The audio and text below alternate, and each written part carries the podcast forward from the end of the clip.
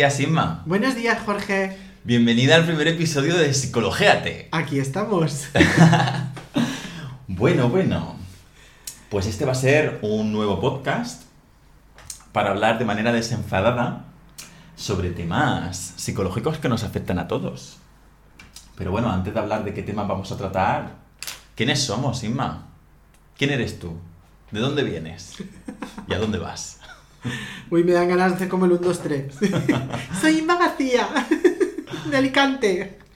Eh, bueno, yo soy psicóloga, llevo muchos años trabajando de terapeuta y, bueno, adoro la psicología. La adoraba desde hace mucho tiempo antes de entrar en la universidad. Yo tenía muy claro que iba a hacer o psicología o bellas artes. Mm. Me respondió primero psicología y la verdad es que jamás me he arrepentido. Sí que es verdad que, eh, bueno, la, la, forma en la que te enseñan en la carrera es como una psicología muy estructurada de la cognitivo-conductual y, y, yo ahí no me he sentido especialmente cómoda, entonces conocí la, la psicología humanista de la Gestalt y ahí ha sido como mi nicho, toda la parte de inteligencia emocional, el estar en el presente, y ahí es donde yo me, re, me siento realmente cómoda uh -huh. y donde me gusta trabajar. Y yo creo que todo esto saldrá un poco y, y, se verá en todos estos podcasts que vamos a hacer. Y la psicología también es una bella arte. Sí, sí, sí, es verdad. ¿Y tú qué tal? Pues yo soy Jorge, Jorge García. También vivo y trabajo en Alicante, pero estamos muchos años fuera. Estuve, soy de los enfermeros que en la época se fue a Inglaterra a trabajar y estuve allí 13 años. Allí estudié psicología. Estudié psicología porque quería cambiar el ángulo del cuidado. Me gusta mucho trabajar con las personas y me gusta mucho no, no estar en el sufrimiento. No, esto va a sonar un poco mal. No necesariamente estar en el sufrimiento, pero acompañar a las personas que lo necesitan pero desde la enfermería era como muy agresivo y me gustaría, me gustaba, mi intención era cambiar ese ángulo de una manera un poco más amable. Pero me ha costado un montón, porque después de sacarme la carrera no, no trabajé de psicólogo durante muchos años, tenía como, como un miedo escénico. Luego volví de Inglaterra en el 2017 y bueno, ahí fue cuando estaba yo buscando otras respuestas y me encontré con la Gestalt, ¿no? de esta, esta escuela humanista, experiencial. Y bueno, allí nos hemos conocido, Inma. Sí. Qué gran honor conocerte. ¿Qué es lo que te llamó la atención de psicología? De la psicología. Hombre, pues me pasó un poco como a ti. La carrera en Inglaterra es de corte exclusivo cognitivo-conductual. De hecho, solamente tuvimos una asignatura en toda la carrera de psicoanálisis. Y de hecho yo no le presté ningún interés a, a esa rama de la psicología. Y mmm, por mis vivencias personales y mi trabajo personal, el psicoanálisis no freudiano, sino mucho más eh, moderado y actual, me ha ayudado mucho a conectar conmigo, con mi pasado y con mis heridas. Y la escuela humanista del, de la Gestalt realmente me ha dado la vuelta como un calcetín. Entonces me llama poderosamente la fuerza que tiene la psicología cuando está bien enfocada y entendida como un proceso de crecimiento personal que nunca termina. Eso es así, claro, yo te lo preguntaba también porque yo recuerdo que cuando empecé a estudiar la carrera, uh -huh. uno de los profesores, no me acuerdo ni quién, ni quién era, decía que eh, yo recuerdo aquella aula con tantísima gente, yo estudié en Valencia y era muchísima gente y entonces dijo, bueno, Tener en cuenta que todos los que estáis aquí venís a estudiar psicología el 90% o para arreglaros vosotros o para arreglar a vuestra familia. Así que plantearos que vocación, vocación no es. Y claro, en aquel momento todos nos miramos así como muy ofendidos. ¿Qué sabrá este? Sí, sí, sí. Y ahora digo yo, ostras, qué razón tiene. ¿Qué proceso debemos hacer los psicólogos también desde un punto de vista personal? No solo para ayudarnos a nosotros mismos, sino para desde nuestra propia ayuda poder ayudar a los demás. Claro, claro, totalmente de acuerdo. De hecho, yo creo que ese ha sido uno de mis bloqueos a la hora de ponerme como psicólogo o psicoterapeuta profesional. El hecho de que yo tenía demasiadas cosas pendientes como para ponerme a escuchar y acompañar los procesos de otras personas, como ¿qué clase de hipócrita soy? aquí acompañando personas cuando mis procesos están todavía tan abiertos. Pero en fin, esto será cosa que irá saliendo poco a poco. No, yo de hecho lo- yo me, me- le estaba planteando, tío, le deberíamos de, de dedicar un espacio a, a ver qué pasa cuando un profesional también tiene bloqueos o cuando te traen algo que tú no puedes sostener. Claro, claro. De hecho, ¿Y se dice que un terapeuta solo puede acompañar hasta donde tenga resueltos esos procesos. Si, por ejemplo, si, si yo tengo un bloqueo en el amor, ¿cómo voy a acompañar a una persona que esté pasando por algo parecido? Si yo en ese sentido tengo una gran sombra, un gran vacío. No que lo o, que tenga, ¿eh? tengas, o que tengas un duelo pendiente, te vas a ir con un paciente que, tenga un- que te venga con un duelo importante. Claro, pero esto no significa que por haber pasado un duelo no puedas acompañar un duelo. De hecho, puedes tener como una sensibilidad especial, por supuesto manteniendo los límites de la terapia y los roles, pero el hecho de haber pasado por algún tipo de duelo te puede hacer incluso mucho más... Claro, pero porque tú lo has resuelto. Claro, claro. A eso es a lo que me refería. Por supuesto. ¿Ves? Esto da juego para tener aquí. Bueno, Que me parece muy interesante también porque para los que nos escuchan, pueden también, porque creo, ¿eh? esta es mi opinión, que la, mucha gente aún hoy en día tiene la idea de que un psicólogo es yo voy, te cuento mis problemas.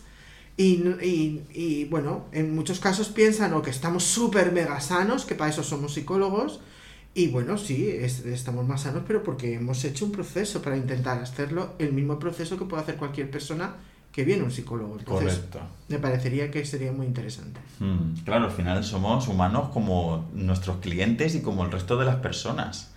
Lo que pasa es que, bueno, pues por nuestro trabajo dedicamos una parte importante de este tiempo a buscar entre nosotros, dentro de nosotros, qué nos pasa. Yo me pasó durante un tiempo que mm, pensaba, cada vez que tenía alguna revelación de algo que me había pasado, como que ya había llegado al final. Ah, me he dado cuenta de esto. Ah, me he dado cuenta de esto otro. Ya está, ya soy esa persona madura, ya soy esa persona que ha soltado esto y ya puedo mirar hacia adelante. Y de pronto, resulta que no, Zasca. que zasca. Y zasca. Y de pronto una de lo, de, lo gran, de uno de los grandes darme cuenta que tuve ya metido en mis 30 es que esto no acaba nunca.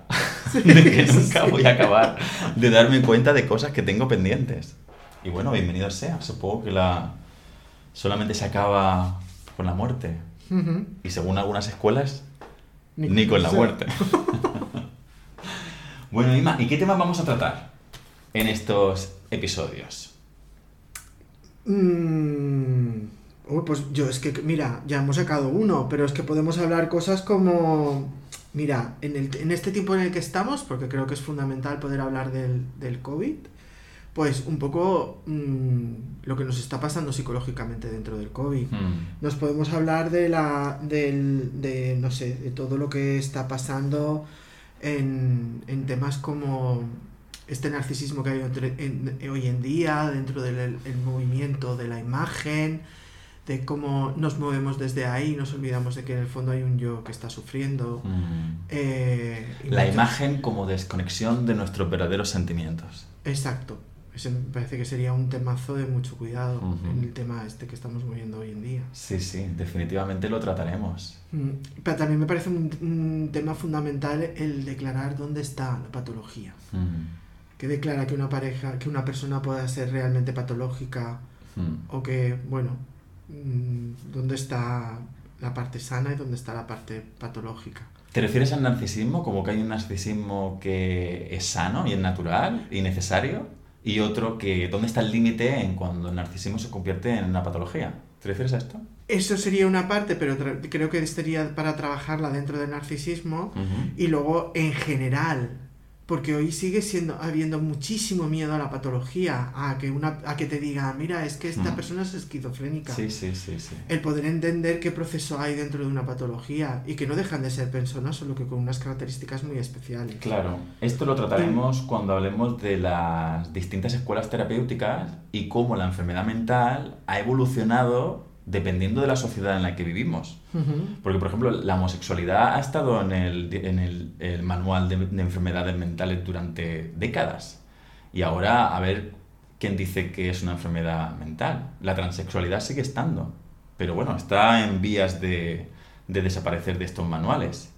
Y por ejemplo, con la- nuevas, los nuevos manuales, el DSM5, ha relajado mucho los síntomas. O sea, es mucho más fácil diagnosticar a una persona como, con una patología. de Claro, lo que decir era a los, nuestros oyentes que el DSM, DSM5 es el manual que recoge todas las enfermedades patológicas relacionadas con salud mental y que da, da como una especie de parámetros fundamentales para poder declarar que una persona tiene una patología o no. Lo digo porque igual nosotros damos por hecho de que todo el mundo lo sabe y habrá gente que no. Sí, para nuestros oyentes en inglés es el Diagnostic Statistical Manual, versión 5. Qué bien te ha quedado. Ya me he flipado. Bueno, yo me parecía eso, pero también me parecía que desde la perspectiva de la neurosis, ¿vale? Es que qué diferencia hay entre una psicosis y una neurosis. La neurosis es donde se supone que hay un grado más de, sa- de, de estar sano. Me doy cuenta de que se me va la olla. ¿No? Como neurosis. Claro, pero también cuando estamos ahí en plan neuróticos perdidos, a veces parece que estamos que nos sentimos locos. Sí, sí, Entonces, sí. poder, de poder prestar un poco de ayuda en todas esas cosas a la gente que nos oiga. Mm. Y temas ahí, es que... Mucho, sí. También trataremos el amor. Hablaremos de nuestros mecanismos de defensa, de nuestras corazas. Incluso lo que nos puedan orientar nuestros oyentes. Claro, claro, estamos abiertos a sugerencias. Bueno, el tema de hoy va a ser COVID. Pero no COVID como el carrusel de enfermos, infecciones, eh, cuánta gente está en los hospitales. Para eso ya tenemos las noticias que nos Exacto. ponen al día. No, ¿Cómo nos sentimos con el COVID? ¿Cómo nos sentimos con esto que nos ha de alguna manera desencajado y sacado de nuestra vida normal desde hace ya unos meses? ¿Tú cómo lo viviste, Emma?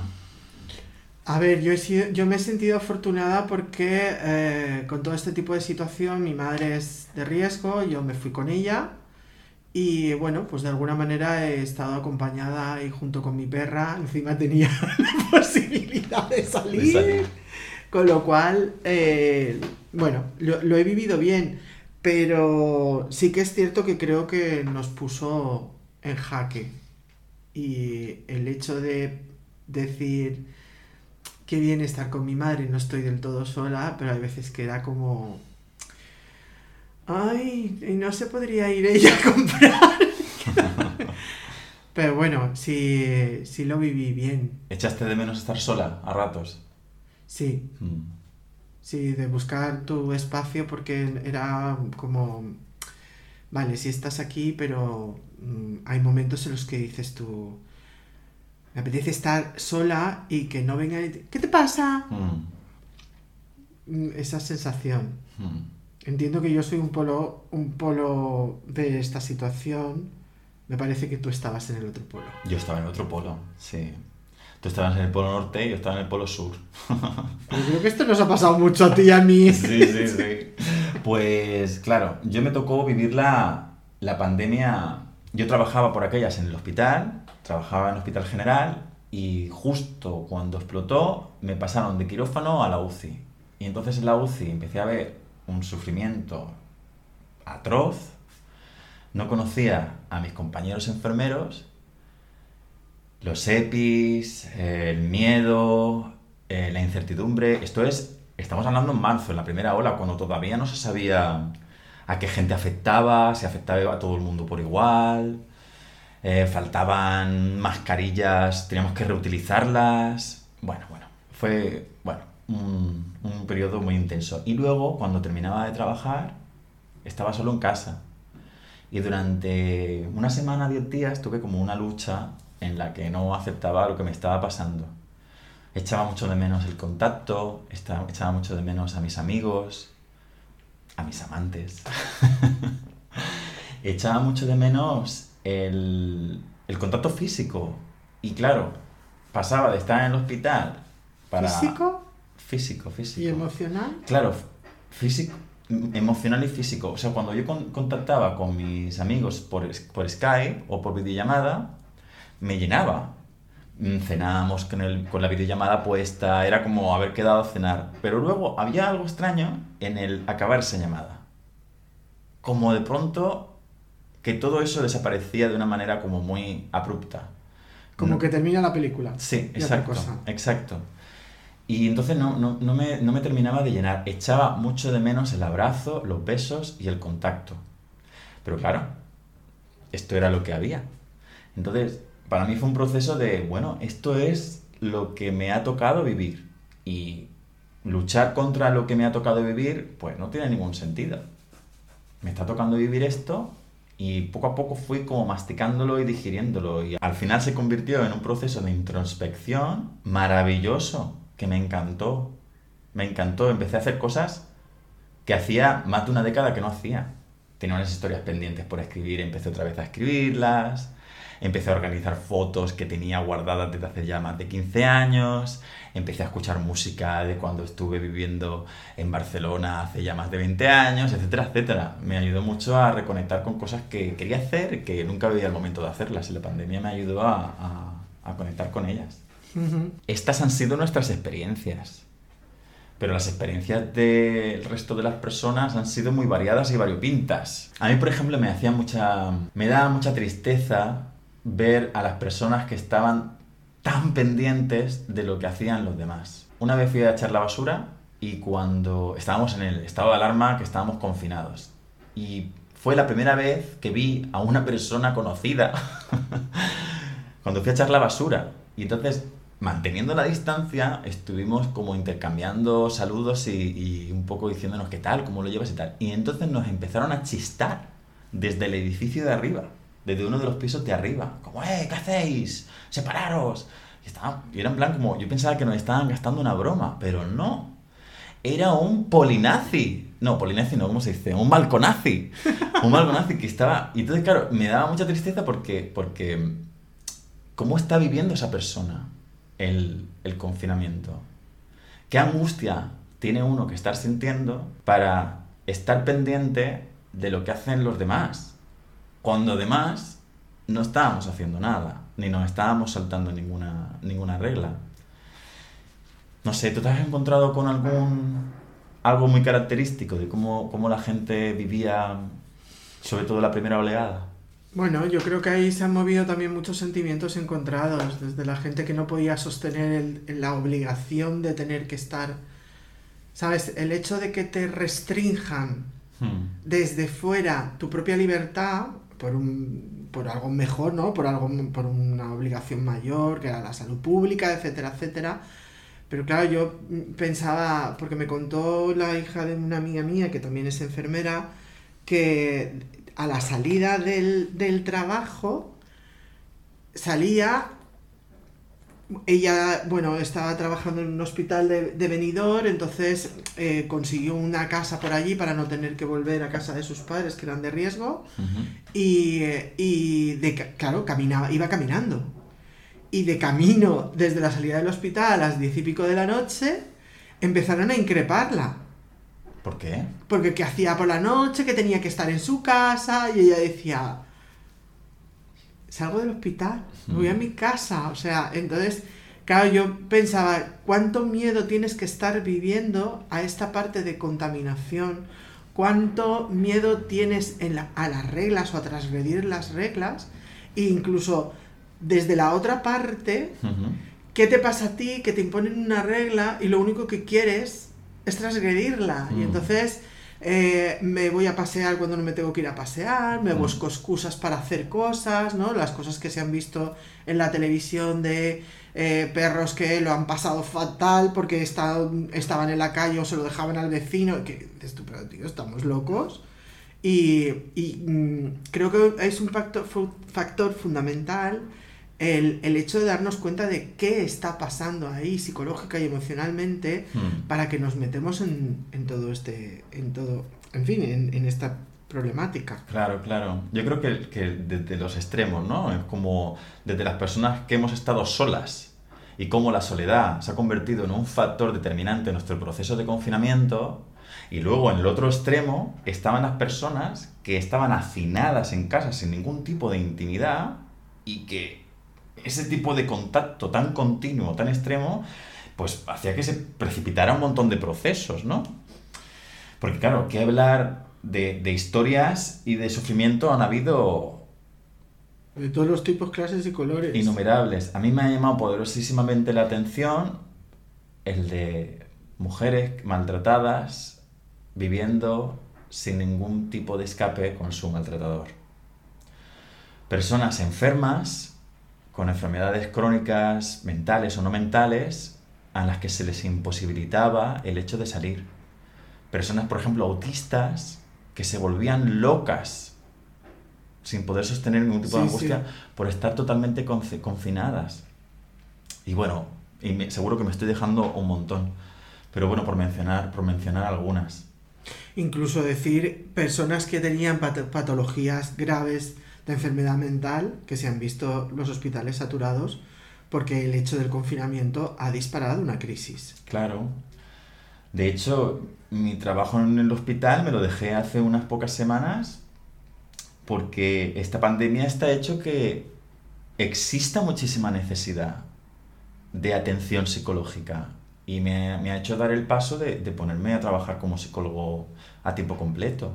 Me parece un paso hacia el autocuidado que cada vez más gente tenga presente la ayuda psicológica como un camino hacia el crecimiento de la autogestión de sus propias emociones. Eso me parece fundamental, porque es verdad que también hay mucha, hay mucha, eh, creo, no sé si la palabra es desconocimiento o ideas erróneas o creencias erróneas, Mm, de pensar que el psicólogo está ahí para resolverte. Sí. Y realmente el psicólogo no está para eso, está para acompañarte Mm. a que tú puedas resolver. O ir al psicólogo significa que estés loco. Eso también, yo, a mí esto me sorprende, ¿eh? Porque cuando yo empecé a estudiar hace muchos años, No tantos, Sima, no tantos. Ay, cómo te quiero. De eso es que vivís con buenos ojos. Imagen. Pero bueno, cuando yo estudié hace muchos años, realmente la, la, la consulta psicológica estaba determinada o estaba como prescrita para personas o bien que tuvieran algún tipo de patología o bien que realmente en un momento puntual de su vida estuvieran muy desreguladas y que tuvieran como algo, una crisis muy muy fuerte. Entonces sí, el psicólogo y el psiquiatra ya pueden entrar. Mm. Pero si no, simplemente porque tú estés pasando un momento de incertidumbre o porque estés pasando un duelo o porque... eh, no, tenía que ser algo excesivamente grave. Mm. Y bueno, esto yo he eh, con el paso de los años he visto que esto ha ido cambiando, pero por ejemplo, en este momento del COVID que eh, los psicólogos tendrían que haber adquirido una gran relevancia, yo me he encontrado de que sí hay gente que, bueno, que se ha lanzado, que ha, ha- ha habido un grupo de psicólogos de emergencias, ha habido, y que sí que se ha visto como algo bueno, pero también ha habido mucha gente de cotidiana en donde ha tenido una problemática y si no ha llegado a un estadio de crisis muy importante, Mm. no se ha planteado que una ayuda psicológica podría ayudarle. Incluso a veces cosas tan tontas como que el hecho de haber estado confinado con tu propia familia te hace cuestionarte cuánto quieres a tu hijo, a tu marido o, o qué relación tienes con tus hijos. Y, y- y si eso se ha quedado muy trastabillado, Mm. bueno, claro, sales a la afuera y es afuera y es como eh, esa sensación que has tenido se ha relajado. Mm. Pero que se haya relajado no significa que se haya resuelto. Queda mucho por hacer, mucho, mucho por hacer. Pero bueno, sí que es verdad que la pandemia ha puesto a, a muchísimos sectores y entre ellos, no sé si principalmente, pero vamos, si no principalmente, bien, bien, bien en el top, todo el sistema sanitario y entre ellos, pues la ayuda psicológica. Yo fui usuario de la situación de emergencia, de los psicólogos de emergencia que pusieron y, a mí me ayudó bastante el, el, claro, ¿qué clase de psicólogo sería si no buscar ayuda psicológica cuando, lo- cuando pienso que la necesito? Pero bueno, fue una llamada telefónica en un momento en el que yo estaba pasándolo fatal, luchando contra esta soledad de, impuesta por el COVID. Y, y bueno, me dieron como un poco unas herramientas, que fuera a ver unos vídeos, eh, no sé, no era un amigo, no eran eh, psicólogos amigos, era simplemente un servicio exclusivo para sanitarios que por alguna razón estuvieran sufriendo por la situación que estábamos viviendo. Y pues a mí esas potas me vinieron muy bien, que vinieran de una persona extraña, pero que a la vez fue, fue cercana. Y claro, también, en plan, me, me ayuda mucho el, mi proceso de, de aceptación en, durante el COVID, tuvo mucho que ver también en no solo fijarme en qué procesos se me estaban precipitando, se me estaban acelerando, me estaba dando cuenta por el mero hecho de la pandemia, sino también que había otra, otra parte de qué cosas tan bonitas también están pasando por el mero hecho de que está pasando el COVID. O sea, yo me acuerdo de mirar por la ventana y el cielo estaba más azul que nunca. Tenía un color distinto.